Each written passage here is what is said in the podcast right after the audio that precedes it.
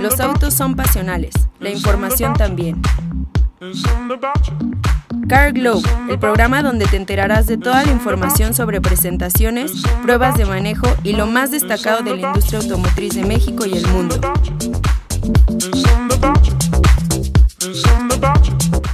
Conduce Sergio Mariscal. Queridos amigos Escuchas, ¿cómo están? Les damos la bienvenida a este segundo programa de la quinta temporada de podcast de Car Globe. ¿Cómo estás, mi querido Diego? Diego Gilbert, que me acompañas aquí en cabina. Pues no tan entusiasta como tú, pero también muy, muy emocionado de estar un día, un programa más aquí en esta quinta temporada de Car Globe Radio. Así es, ya suenan, ¿eh? Cinco temporadas ya. Sí, ya nos estamos convirtiendo en veteranos. Exactamente, mi querido Dieguillo. Y pues, bueno, saludos saludar a todo nuestro público y pasar a la sección de noticias que les tenemos buena información, ¿no? Y dos vehículos deportivos que manejamos, uno más impresionante que el otro, pero bueno, no nos queremos adelantar y mejor vamos a las noticias, ¿no? Así es, un programa totalmente deportivo. Vamos.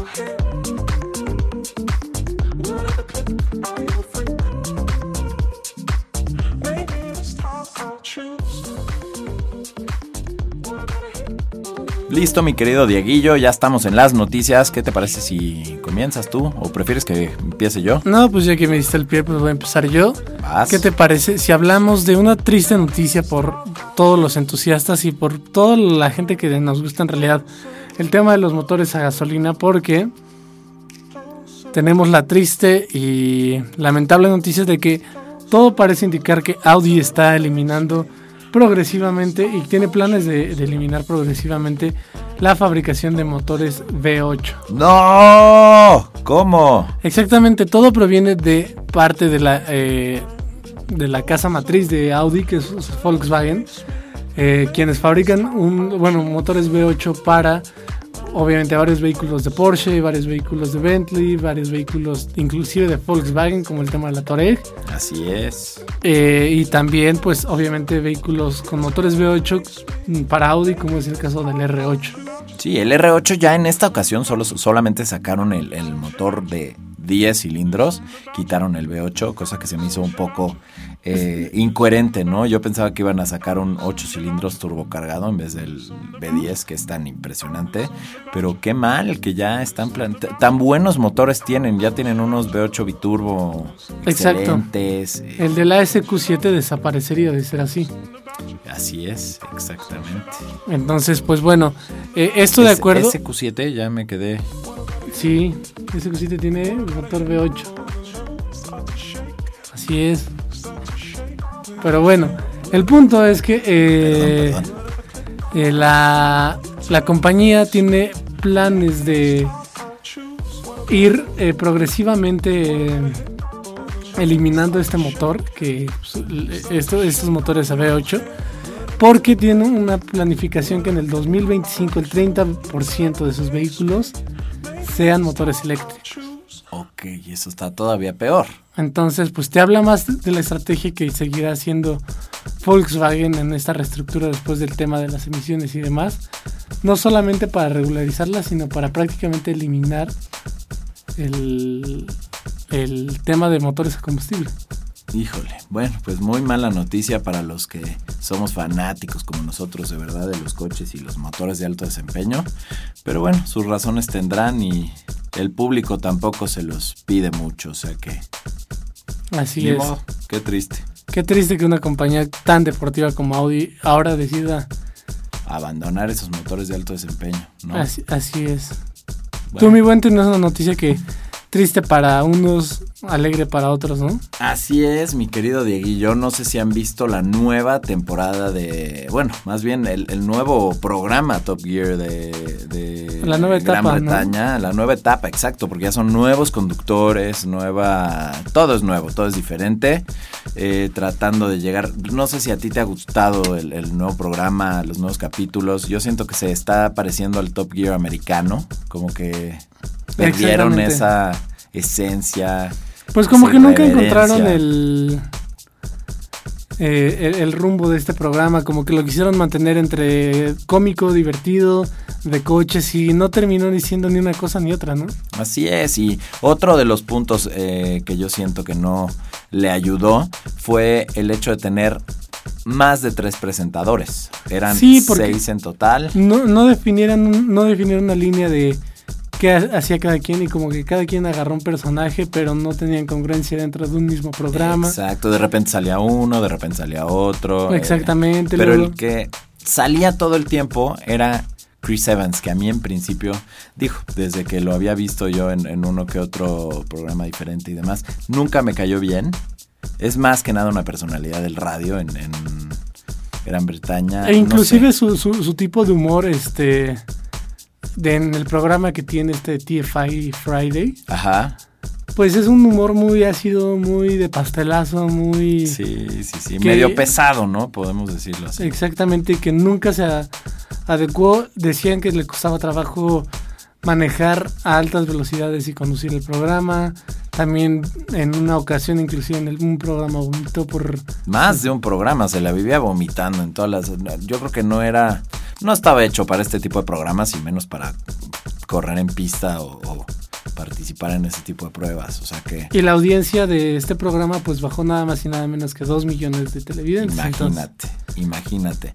Y también se comenta que tenía problemas con sus co-conductores, o sea que nunca hubo esa química que se buscaba para este programa, porque si te pones a ver los presentadores anteriores, eh, lo hacían tan bien gracias a la química que claramente se veía que tenían, ¿no? Exactamente. Pero pues bueno, este, qué bueno que terminó. Decidió renunciar y bueno, eh, eh, pues bien para el programa, a ver si encuentra el rumbo sin él. Según esto no van a haber cambios en, la alineación de los pilotos, bueno, de los pilotos y de los conductores. Así es, creo que se quedan los cinco, que son eh, Chris Harris, Matt LeBlanc, Rory Reed y Shavin Smith. Exactamente. Pero bueno, pues allá sus temas y mientras ellos se arreglan, ¿qué te parece, mi chicos? Y vamos a la fase de pruebas de manejo, que esta semana tuvimos dos muy interesantes, ¿no? Me parece perfecto, Dieguillo. Vamos.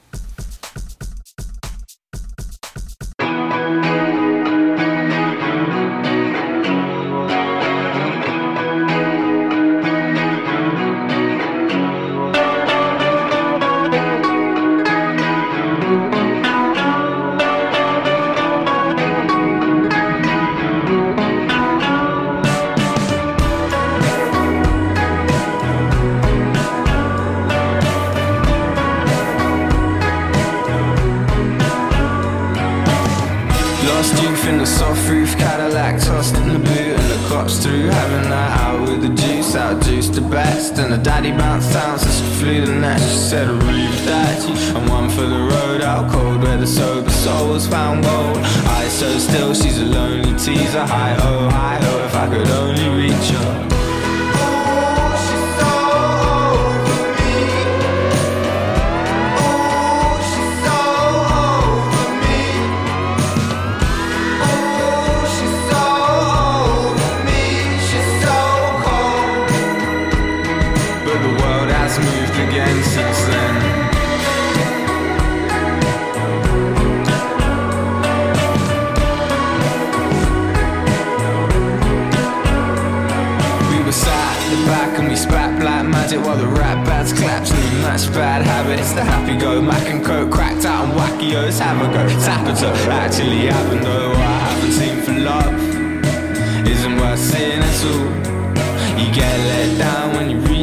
so I'm sticking to the south. This rules.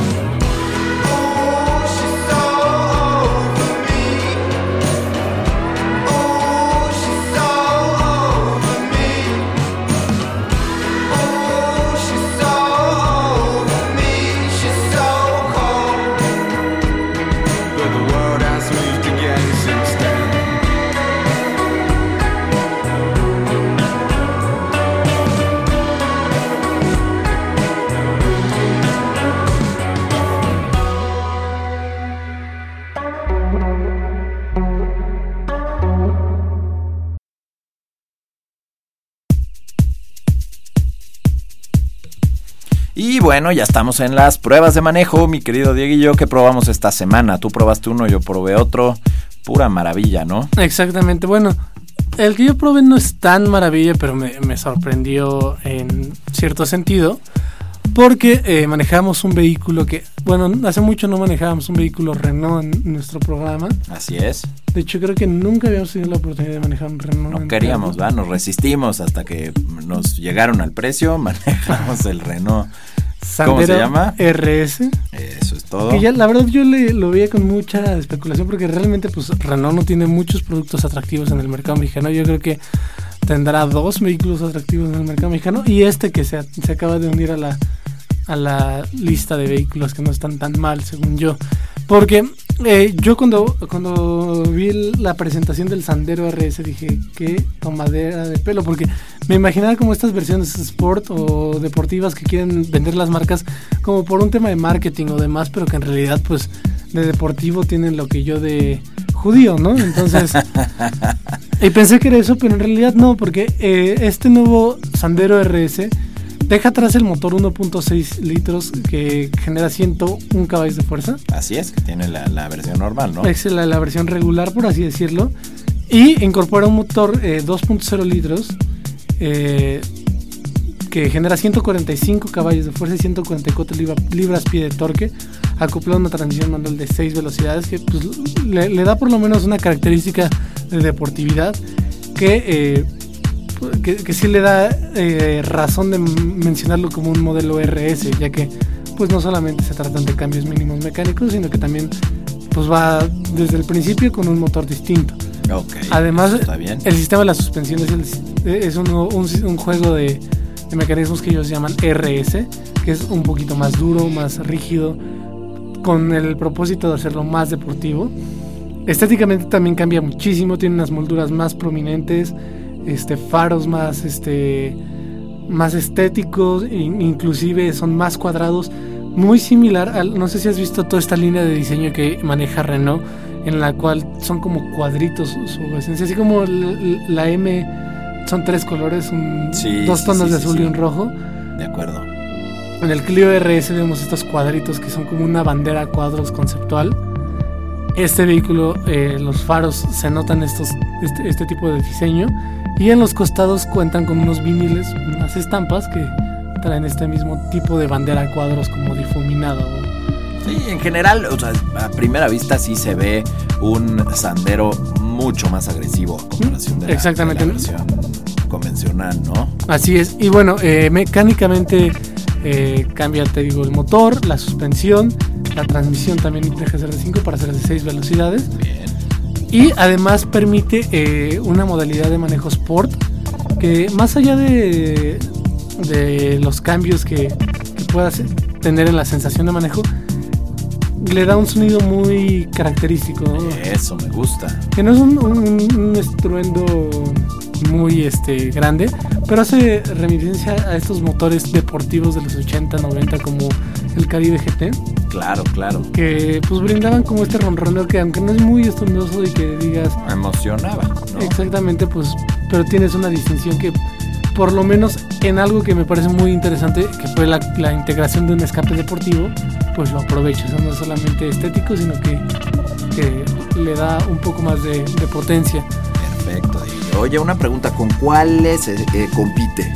Pues compite con Hot Hatches eh, de entrada, como es el Sonic RS con el Fiat, el Fiat 500. Este, no la versión Abarth, sino... Igual y podríamos llegar a la Turbo. Exactamente, la Turbo. Eh, ya desentona mucho de temas como Polo GTI, Fiesta ST, porque ya estamos... Se queda atrás. Sí, son 140 caballos 290 y 300 de 240. Yo creo que ahí para eso tienen el Clio. sí, exactamente, exactamente. Entonces, pues es como una, un vehículo de entrada para toda esta gente que le gustan los hot hatches. Y no me parece caro, 250 mil pesos. No, se me hace un precio muy justo eh, para lo que está recibiendo, la verdad. Exactamente. Y, de interiores, pues sí son precarios, como el sandero normal. O sea, no hay una distinción que digas, ah, bueno, estoy en un RS que te brinde mejores interiores. Los plásticos son muy malos, los ensambles son eh, argumentativamente este, de mala calidad. Pero el ensamble, por ejemplo, del el volante sí parece un volante de un vehículo deportivo, porque inclusive tiene las insignias RS, cambios en el volante, bueno, no, cambios en el volante, pero comandos para cambiar canción, volumen, recibir llamadas, etc, etc. Y algo muy interesante para este segmento que normalmente no lo tiene, es que tiene pantalla de infoentretenimiento en MediaNav, que es de, ah, muy bien. de Renault que permite navegación a través de vía satelital, este, pantalla de entretenimiento con sincronización de Bluetooth. Bien. Muy interesante en ese sentido. Yo creo que es un vehículo con muchos aciertos y muchos errores. Entonces, es una buena opción para quien busca un vehículo deportivo de entrada. O sea, no es un March SR que es una tomadera de pelo, sino es un vehículo con... Que era lo que te iba a decir, muchas marcas, incluso varias marcas premium, acostumbran eh, cobrar más y emocionar al, público joven poniéndole paquetes. Exactamente. Eh, Inclusive... Que, solo es simplemente un cambio estético y no te otorga nada de deportividad, ¿no? Es exactamente, que inclusive hasta las marcas más reconocidas como BMW tú pueden vender toda la paquetería de Audi, sí, sí, ¿no? sus modelos Slime. Toda la paquetería menos el motor y aquí a la inversa hicieron todo lo contrario. Le, le, instalaron un motor más deportivo, pero. suspensión, o sea, sí, una puesta a punto ya. Sí, más, más afín, pero los interiores quedan de ver. Bueno, pero pues es lo que estás buscando, ¿no? Unas por otras, depende de lo que, lo que necesites. Si quieres deportividad y diversión al volante. Y es un pues vehículo que puedes personalizar, entonces, este, pues ya si no te gustan el tipo de asientos, pues te le pones los tuyos, ¿no? Y pues finalmente Renault es una de esas compañías que tiene mucha, este, mucha fanaticada en nuestro país y ahí yo creo que es uno de los clubes más grandes. Acuerdo. Entonces, este, pues personalización no le va a faltar. Me parece perfecto, mi querido Diguillo. Pero tú sí manejaste algo verdaderamente deportivo, ¿no, mi chico? Claro que sí, Diguillo. Algo.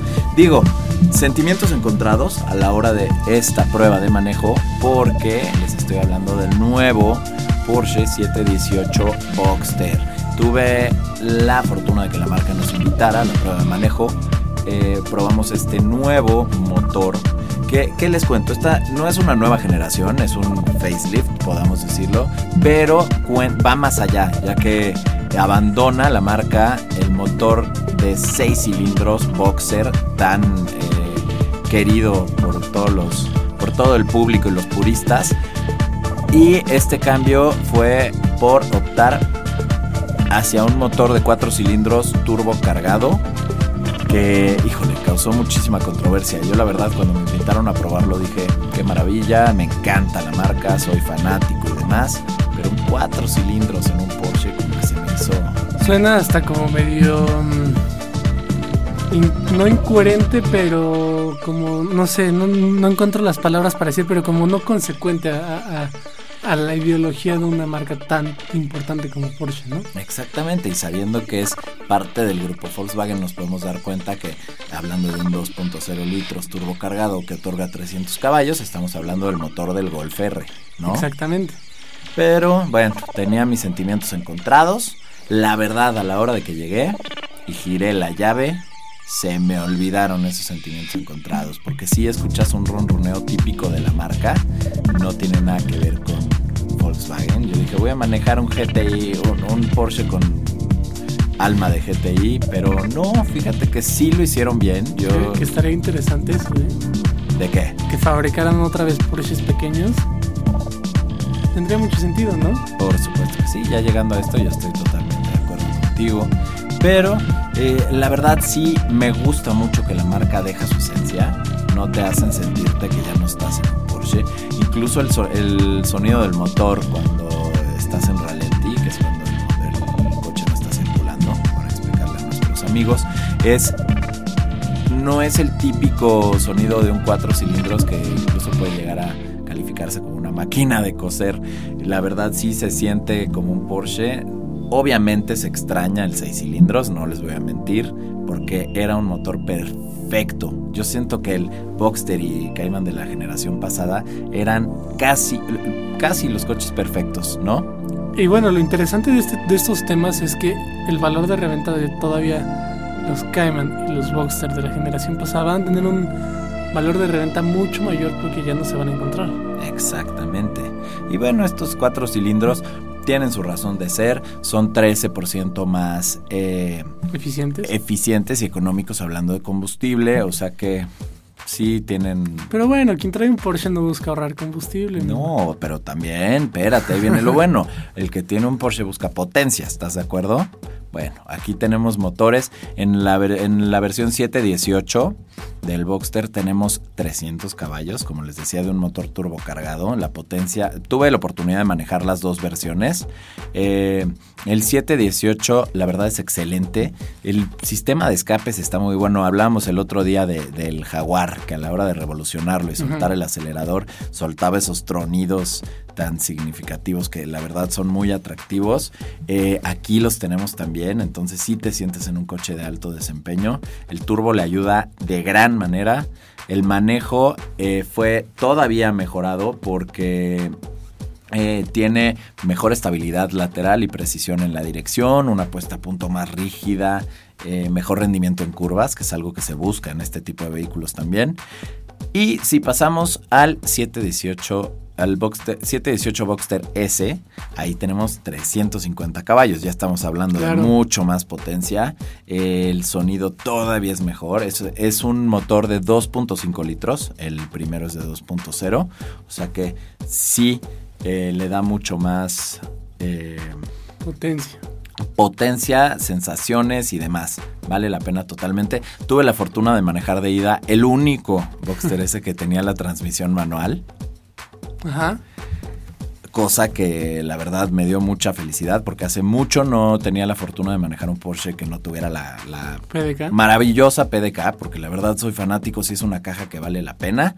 Pero eh, lo que nos decía la marca es que ya venden yo creo que eh, el 5% más o menos de sus ventas son vehículos con transmisión manual, que es una lástima porque pues es una marca enfocada a puristas, pero eso habla muy bien también de la PDK, ¿no? Sí, y bueno, yo, creo que eventualmente no, desaparecerán las transmisiones manuales, porque lo vemos inclusive en estas versiones que han sacado del 911, que buscan atacar exclusivamente a puristas, ¿no? Y a lo mejor ya Espero que no pase, pero que.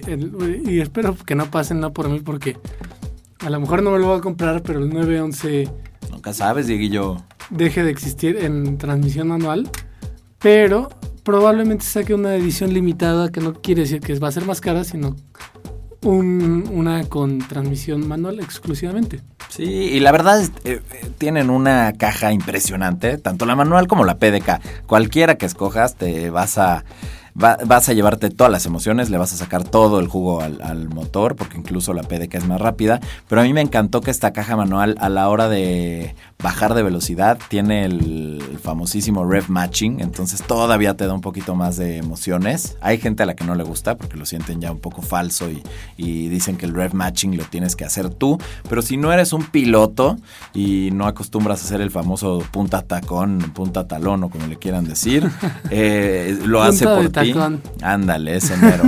la verdad es un coche que vale la pena y a la hora de bajar la capota y circular por la carretera es una maravilla. Te llevas mucho más emociones. Me imagino. Los precios a mí no se me hicieron nada mal considerando el, precio del dólar y eh, sabiendo que estamos hablando de un Porsche. Comienza el 718 Boxster en 998 mil pesos, que si lo dividimos con el precio del dólar, igual y no suena tan descabellado, no sé qué opines. Y en la versión S comienza en 1.148.000. Ojo, no estoy diciendo que está barato ni nada, pero para lo que es, siento que sí lo vale, la verdad. Pues sí, además un vehículo estéticamente precioso.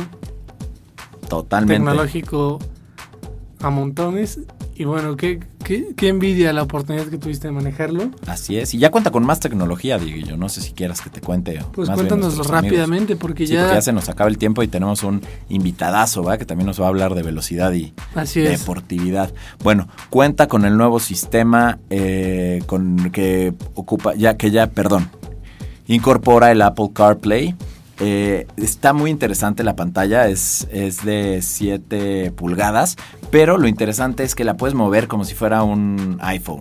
Entonces ya te da una sensación un poquito más de que estás controlando un smartphone. Eh, cuenta con un botón que a mí me encantó, que se llama Sport Response.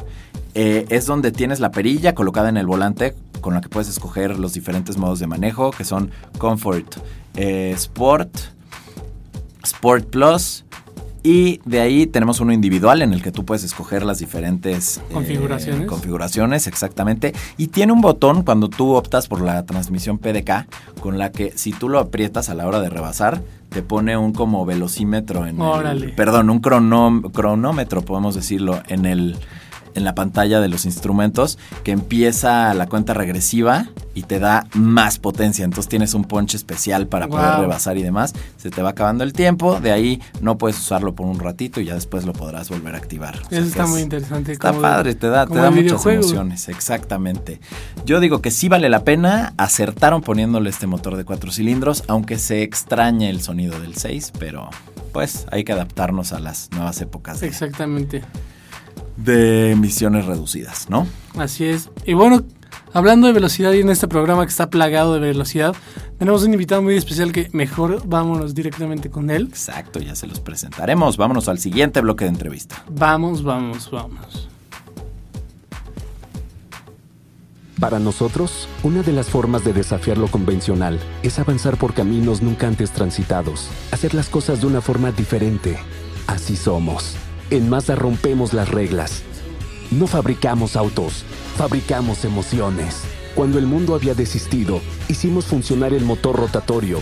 Creamos la tecnología Skyactiv que optimiza los autos en todos los sentidos. Y sorprendimos con nuestro diseño codo. Logramos crear un generador de emociones que transforma energía mecánica en sensaciones inesperadas en emociones incontrolables. En Mazda hacemos todo para que nunca dejes de sentir lo que otros han olvidado. Que disfrutes el trayecto, el viento, la diversión, el paisaje, tu canción favorita. Trabajamos para que tú celebres el manejo. Es emoción en evolución. Mazda revive el.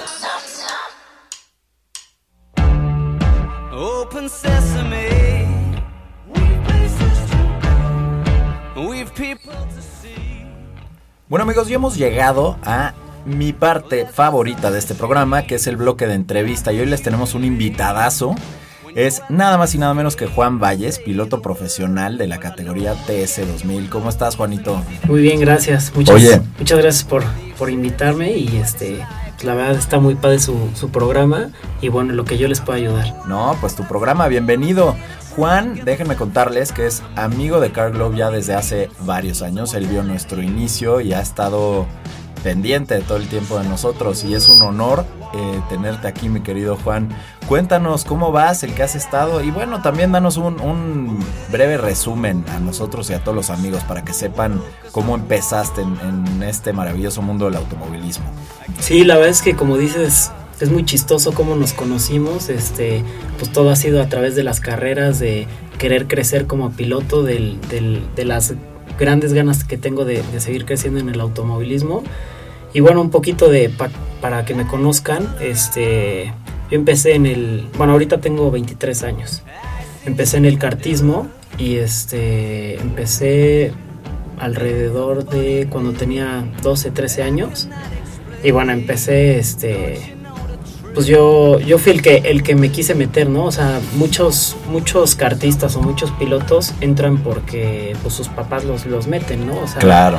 que ya llevan este, toda la vida las carreras o sus papás también corrieron. De hecho, mi papá pues también lleva mucho tiempo en, en el automovilismo, pero como que nunca me quiso meter a esa parte, ¿no? O sea, incluso como por temor. Entonces, este, pues yo le empecé a convencer, le empecé a decir, no, pues este, oye, ¿dónde hay, dónde hay pistas de go-karts? Y pues mi papá las conocía perfecto, ¿no? Claro, claro. Y este, y conocía sobre todo la pista de Cuernavaca. Que este, pues él, él tenía una casa allá en Cuernavaca y este, y pues él había ido algunas veces, ¿no? Entonces me dice, pues estaba la pista de, Cuernavaca, pero ya tiene mil años, ¿no? Y pues de hecho creo que es la de las pistas más viejas de México. De, sí, claro. De acuerdo. Y este, pues ahí fuimos a, a, los coches de renta y pues me encantó. Este, y de ahí pues duro y dale, ¿no? De ahí no te bajaron. Exactamente. duro y dale hasta, hasta conseguir lo que quería, ¿no? Mi primer kart. Obviamente pues, pues se, empieza con un, un coche usado, ¿no? O sea, porque hay quien hay quien empieza este pues ya con todo y un kart nuevo y todo pero pues lo mejor yo creo, o sea, mi recomendación poco a poco. es ándale, poco a poco porque a ver si te gusta, ¿no? O sea, no, y aparte es un deporte caro, hay que hay que decirlo, ¿no? Por eso mis respetos porque no cualquiera se puede eh, mantener ahí y tú con tus logros lo, lo, has hecho, ya tienes una gran trayectoria, se puede decir, o sea que felicidades. Sí, muchas gracias. De hecho, este pues hemos eh, hemos ido escalando pero bueno, como dices, pues llega a veces el, el, presupuesto, pues limitarte, ¿no? O sea, ya llegan categorías que, que pues para una gente, este, pues digamos normal como yo, pues este llega a ser ya, ya complicado, ¿no? O sea, ya se necesitan patrocinadores a fuerzas. Este, y bueno, en los carts empecé a tener resultados, me, me empezó a ir muy bien y de ahí, este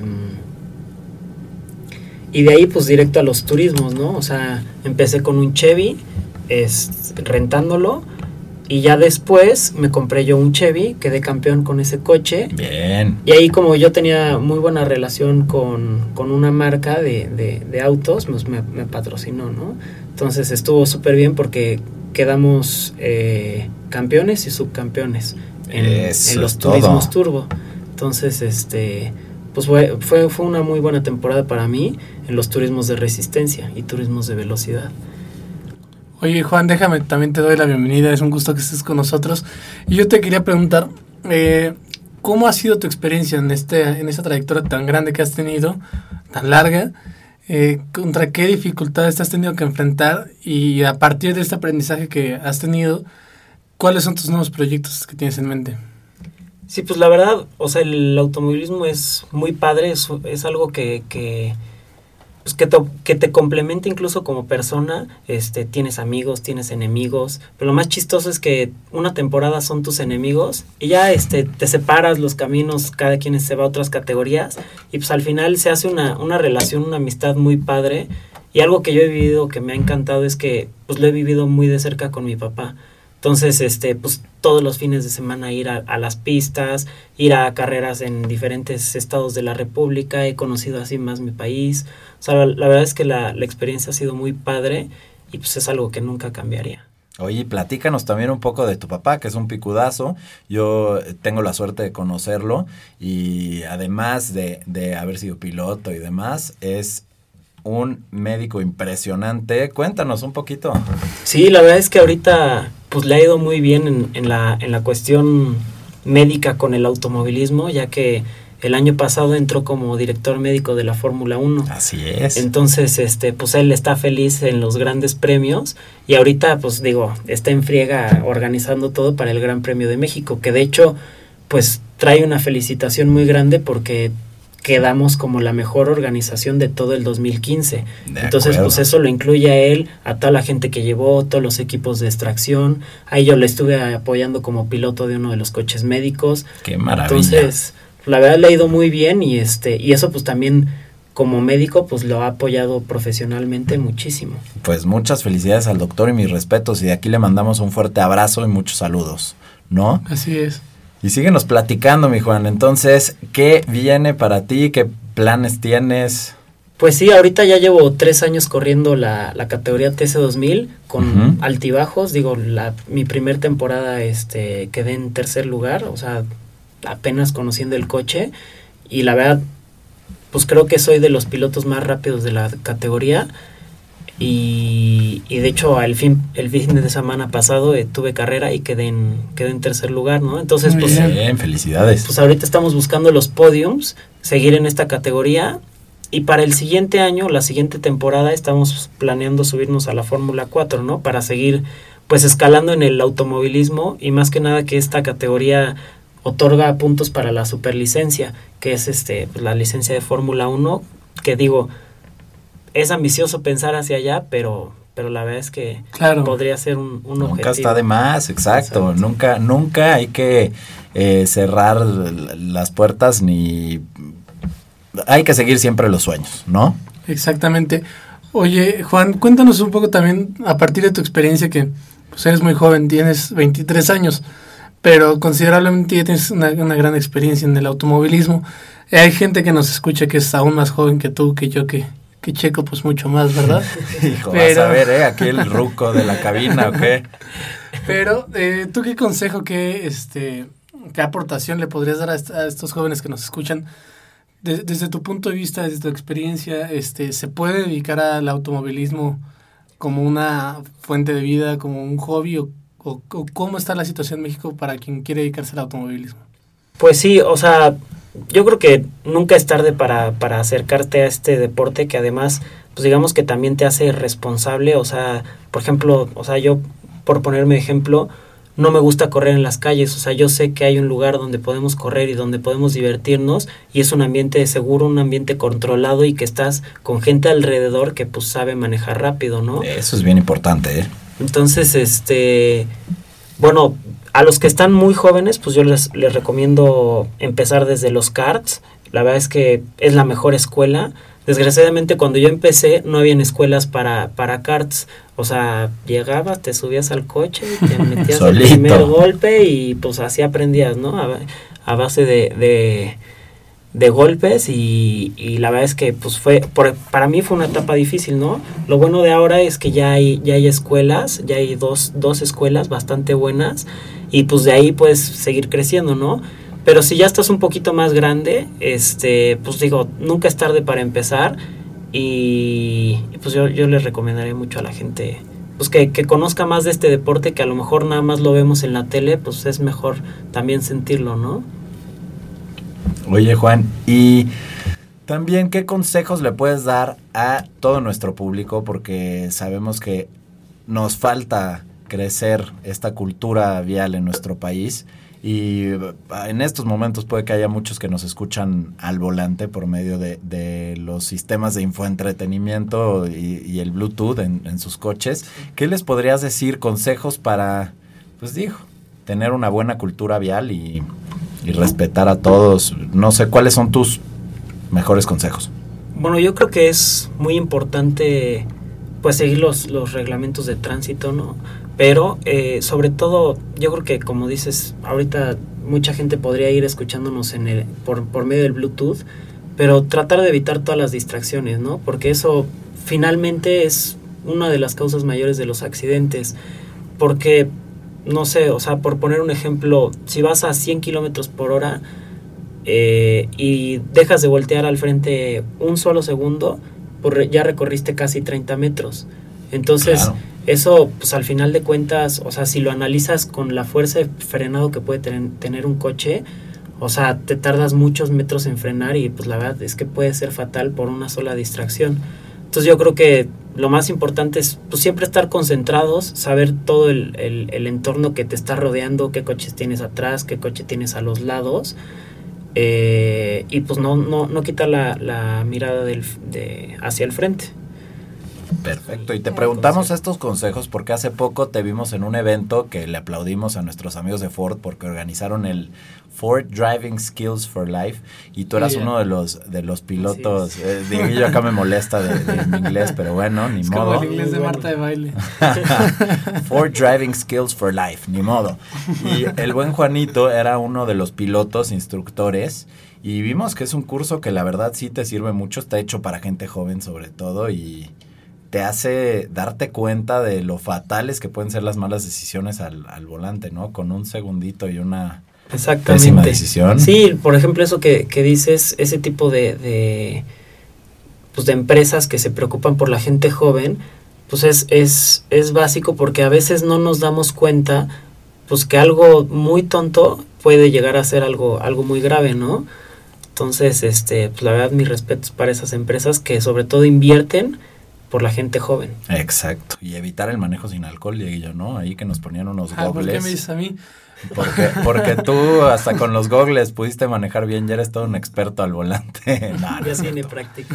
No es cierto, no es cierto. Oye, Juan, volviendo a temas serios, eh, eh, para darle también otro giro a la entrevista. Digo, eh, Checo nos molesta mucho a los millennials, a cómo conducimos, pero finalmente tú... Yo también soy millennial, ¿eh? aunque no lo creas, ya, ya más viejo, pero, pero lo soy. Formas parte de este grupo de, de, de, población millennial y ha habido varios estudios, inclusive este, eh, en Estados Unidos está mucho más este, registrado que es la principal causa de muerte entre jóvenes en los accidentes automovilísticos normalmente relacionadas con el consumo de alcohol o con distracciones en el, en el, volante, pero desde tu punto de vista, para el público que también nos escucha, ¿cuáles son los peores hábitos de manejo de un millennial o que, que te ha tocado ver en, círculos sociales? Pues bueno, este? yo creo que, o sea, desde un principio, o sea, de lo que yo me he fijado cuando me subo junto a otra persona, es que la posición al volante no es, no es la correcta, ¿no? O sea, hay, hay una posición que se debe de, adoptar. Digo, obviamente, pues también se trata que estés cómodo, pero hay ciertas reglas que debes de tomar eh, al estar al volante, ¿no? O sea, desde la posición de las manos, que eso es fundamental para, para poder reaccionar ante una emergencia, o sea, hay quien maneja con una sola mano, hay quien maneja muy cerca, que pues eso en un accidente, pues tus rodillas están a nada del tablero y pues te puedes lastimar, o sea, la altura es muy importante porque en caso de una volcadura, pues te puedes lastimar la, la, cabeza si estás muy cerca del techo, ¿no? O sea, hay ciertas, ciertas reglas que la gente debería de tomar y pues nadie te enseña a manejar, o sea, ni siquiera el gobierno se preocupa por a lo mejor este pues que la licencia de manejo se haga un examen bien hecho, ¿no? O sea, el, el examen este pues creo que ni existe y este y pues nada más pagas y te dan tu licencia, ¿no? Que eso muchos países sí se preocupan, ¿no? O sea, y es importantísimo, porque si hay que eh, si pudieras darnos algunos de estos consejos, sobre todo a nuestros a nuestros amigos que nos escuchan que igual están al volante y lo están agarrando pésimamente. Yo justamente hoy vi un video, perdón que te interrumpa, de un tipo que nos está copiando el concepto de entrevistas en el coche y manejaba con una mano. No, bueno. Ahí se ve la piratez, ¿no? Pero bueno, ¿qué nos puedes decir? El volante se agarra, eh, obviamente, con las dos manos y la posición es como en el reloj 9-3, ¿no? Si no me equivoco. Así es, en el 9-3 y de hecho la mayoría de los volantes tienen un, descanso para los pulgares, ¿no? Así que es. que es la forma en, la que debes de, de, adoptar el, el volante ya de hecho, ya muchos volantes traen los controles ahí para que nada más para que ya nada más muevas los pulgares y este y no no no te estés no no sueltes el volante nunca, ¿no? Esa es una de las posiciones. Eh, otra posición es, es aparte tener por lo menos un puño de distancia entre tus rodillas y el tablero. Ok. Otro puño de distancia por lo menos entre el techo y tu cabeza.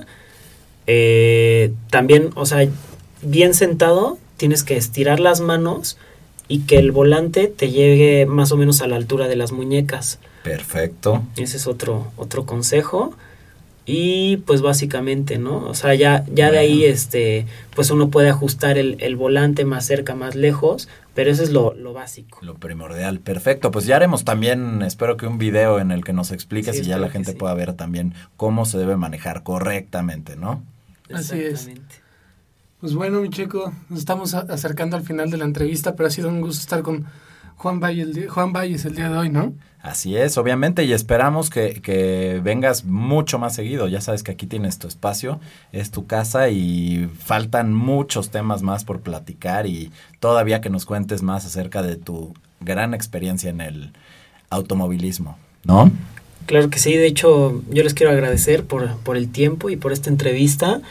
Eh, espero que también les sirva a, los que nos están escuchando pues los pocos consejos que, les damos y, pues nada, seguir creciendo en el automovilismo y pues seguir creciendo igual junto con ustedes. Pues muchísimas gracias Juan. Muchas gracias. No, pero no te vas a ir sin tu... Exacto, Dieguillo, yo ya te veía un poco, yo dije que algo, algo está un poquito raro aquí, ¿eh? No, pues es que Juan no nos conoce, pero... No nos conoce, o sea que va a estar divertido esto. Antes de que te vayas, Juan, te, te, platicamos que todos nuestros invitados son sometidos. Todos, ¿eh? Hasta los directores de marcas, oh. todos, todos. Detector de mentiras. Son sometidos a prácticamente algo así, un interrogatorio express que se llama el Turbo Lag, porque son 20 preguntas en un espacio de un minuto. Ok. Donde te vamos a hacer una pregunta y tú tienes que responder lo primero que se te venga a la mente. O sea, preguntas de ping pong, entonces... ¿Pero es una sola palabra? o, digamos, solo una oración. Lo que se te venga a la mente, pero el chiste es que sea rápido, para que lo hagas en el menor tiempo. Aquí estás como si estuvieras en, en el circuito y... Tiempo... Tiempos cronometrados. Exacto. A ver qué tal me va. Entonces, todos son relacionados al mundo automotriz, entonces No, pasa nada y puedes contestar lo que quieras, ¿eh? Ok. Hay veces que a las se marcas puede decir los... no sé. Mm, no. Ok, Eso sí, no vale. preferible eso no, preferible Es que no. también consideramos originalidad, entonces. Ok, Exacto, y al final de la temporada habrá un premio para el ganador, o sea que... ok. Ojalá me toque. Exacto, con todo, Juanito. Tú nos dices cuánto cuando estés listo. Pues ya, listo. Listo, y arranca el turbo la Carlo.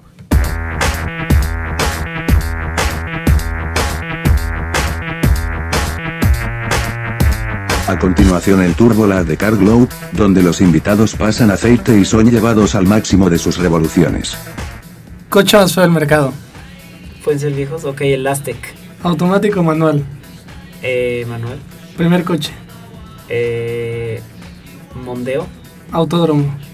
Hermano Rodríguez. Honda Suru. Nissan Suru. ¿Cómo? Suru. Suru.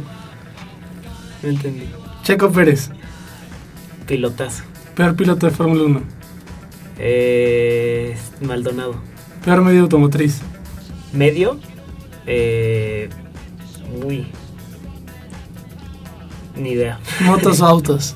Autos. Coche de tus sueños. Ferrari. Coche que ni regalado lo aceptas. Está difícil. Yo creo que un bochito. Car Globe. Buenazo. Taxista o microbusero. Taxista. Peor coche que has tenido.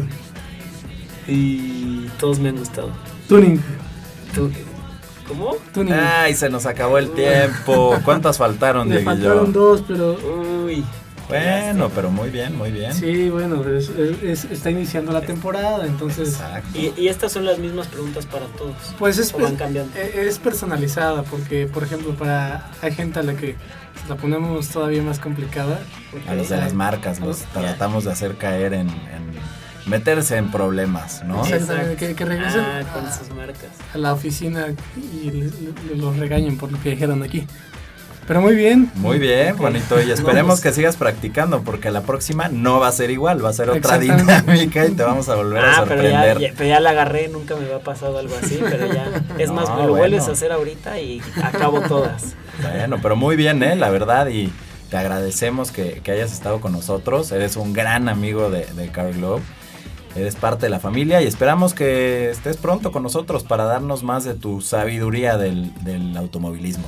Muchas gracias y yo les deseo mucho éxito con este gran programa y, gra- y el gran proyecto que traen con Car Globe. La verdad es que, como dices, yo los vi cuando iban empezando y han crecido muchísimo y eso pues, es gracias a todo el esfuerzo que, que le han puesto y pues nada, muchas felicidades. No, hombre, muchas gracias, mi querido Juan. Y amigos, lamentablemente llegamos al final de nuestro programa. Sigan con nosotros semana tras semana. Chequen nuestras redes sociales. Entren a nuestra página www.carglobe.mx y también chequen las colaboraciones que tenemos en revistas como Loma Linda, Mundo Ejecutivo, que ahí les escribirá el buen Dieguillo. Y también ahora estamos en Vanity Fair. Con consejos de belleza. Consejos de belleza al volante, no, no es cierto. Sigan con nosotros. Ah, y también, claro, en el programa Fórmula Autotren por 103.3 FM a las 9 de la mañana todos los sábados. Gracias por acompañarnos, nos vemos la próxima semana.